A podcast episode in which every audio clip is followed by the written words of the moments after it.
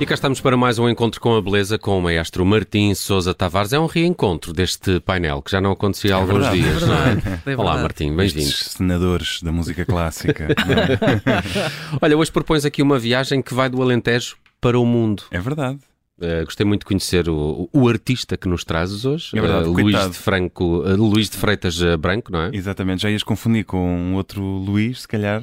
Se calhar. Mas este é mais vezes eh, confundido com o Luís de Freitas Lobo. Mas esse é de futebol, não é? Esse é de é futebol. outro expert. Este é o Luís de Freitas Branco, que veio primeiro e, portanto, eh, merece aqui não ser confundido. E veio muito primeiro, porque Muito nasceu primeiro. em 1891. Ora, quem nasce em 1891 em Portugal e é artista é perfeito para ser um daqueles eh, modernistas da geração de Orfeu. Portanto, para ter ali 20 e poucos nos anos 10, para estar mesmo maduro para ser um revolucionário, um modernista. E o Freitas Branco foi isso mesmo. Ele teve a sorte de estudar para o estrangeiro, porque isto na altura ainda era um bocadinho uma pasmaceira. E quando voltou, conseguiu ter assim vários sucessos de escândalo, que são coisas ótimas que acontecem aos artistas que põem de repente toda a gente a falar neles. Peças que na altura o público português ainda não estava eh, preparado para ouvir. Pensei E a que verdade- isso só acontecia na pop. Uh, não, um bom acontece, escândalo é não. ótimo para, é, é para, o melhor que boa pode carreira. acontecer. É o melhor que pode acontecer a um artista, seja ele qual for. Ainda É- vais ter o teu escândalo, eu Martim. estava a Eu estou à espera. Está a preparar, está a preparar ainda para ser um espera, escândalo sim. como deve ser. É, tem que ser um bom escândalo, por isso ainda, ainda não encontrei tema para, para isso. Bom, o que é interessante sobre o Freitas Branco é que ele, para além de ser um compositor extraordinário, é o meu compositor português preferido. Portanto, quando me perguntam essa coisa, a resposta é Freitas Branco. Não Ele- Jorge Peixinho, portanto. Não Jorge Peixinho, eh, não, enfim, todos os outros, nada contra, mas é o meu preferido. Contra, nada contra Jorge Peixinho. Nada contra Jorge Peixinho. Posso até, inclusivamente, se quiserem, dedicar aqui uma vez um, um Era episódio. à Olha, estética. eh, não foi, não foi muito convincente a resposta. Vais ter de, vais ter de Ok. corrigir isso É no uma, próximo é uma programa. estética. o- é- É, uma estética. É, estamos a falar dos anos 60, dos happenings, Jorge Peixinho, Constança Capdeville, enfim. Mas pronto, hoje é Luís de Freitas Branco, Ok. é o prato do dia. O que é que ele tem de interessante? Para além de compositor, ele vai ser assim uma espécie de homem do renascimento da música. Todas as frentes lhe interessam. Funda duas revistas fundamentais, uma delas que é a Arte Musical, em 1929, que vai durar até 1948. Pouco depois, em 1950, funda a Gazeta Musical, que vai durar até, até ele morrer. Ele morre em 1955. Reformou o Conservatório Nacional, que foi uma, uma reforma importantíssima, porque ele ainda tinha os velhos métodos do século XIX, mas acabou a ser demitido. Ele depois ensinava no Conservatório Nacional. Acabou a ser demitido em 1939 porque ele não alinhava pelos valores do regime. E quando é demitido, ele passa para a Emissora Nacional, que era então o nome da nossa rádio, Onde onde também conseguiu. foi demitido. Exatamente, conseguiu também ser demitido em 1951. Portanto, o, o tipo tinha, tinha, tinha os seus valores e o interessante é que ele, para além da música, tinha uma paixão pelo Alentejo e pela vida no campo e chegou a escrever música para alguns filmes do Leitão de Barros que retratam essa vida mais rural.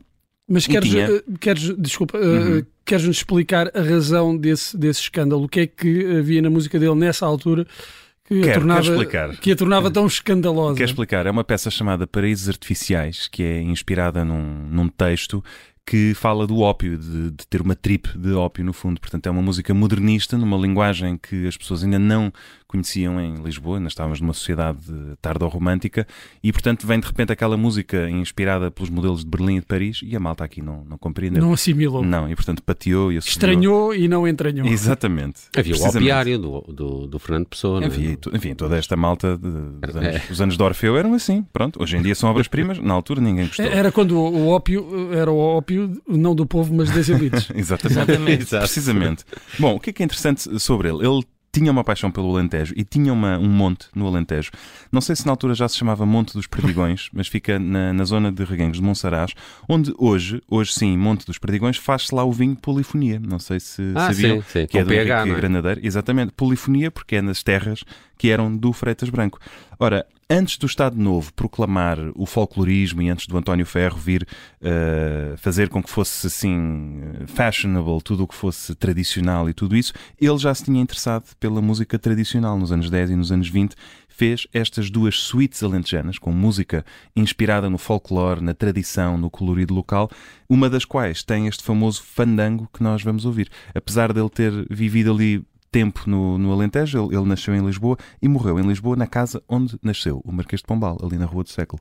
Oh, Também não deixa de ser curioso. Se passarem por ali, está lá uma placa a dizer que o senhor morreu lá.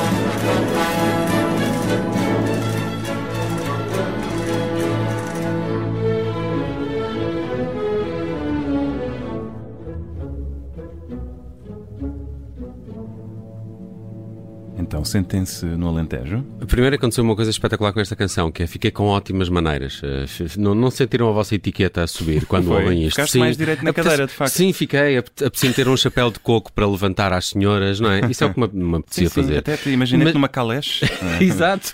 Eh, e, e depois também eh, coloquei os polegares eh, debaixo das axilas Ah, eh, para sim, ouvir sim, eh, foi. sim, sim. por causa deste. Aliás, eu vi, um jaquetão não a é? aparecer. Um jaquetão qual campino.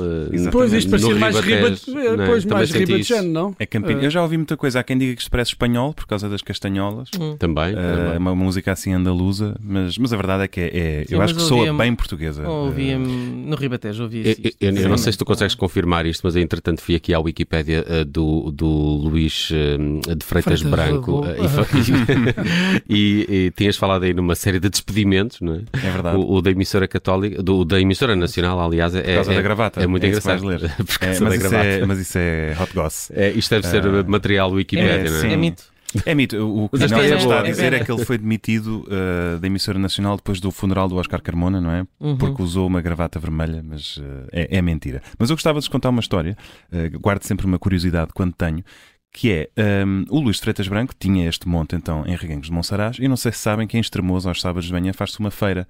A Feira de Estremoz, onde se Uhum. podem comprar uh, coisas desde galinhas vivas, hortaliças, também antiguidades, livros, tudo mais. E uma vez, por ali passando, uh, vi à venda todos os números da Gazeta Musical, desde o primeiro volume até um número em 1955, que é o ano em que ele morreu. E estavam todos encadernados. Eu pensei, como é que isto vem parar à Feira de Estremoz, no Alentejo, sobretudo sendo os números que correspondem ao período em que ele ainda estava vivo. Portanto, comprei aquilo por 20 euros, tenho-os todos em casa e estou convencido que eles eram do próprio Freitas Branco. Sim, Desmintam, convençam-me que não era.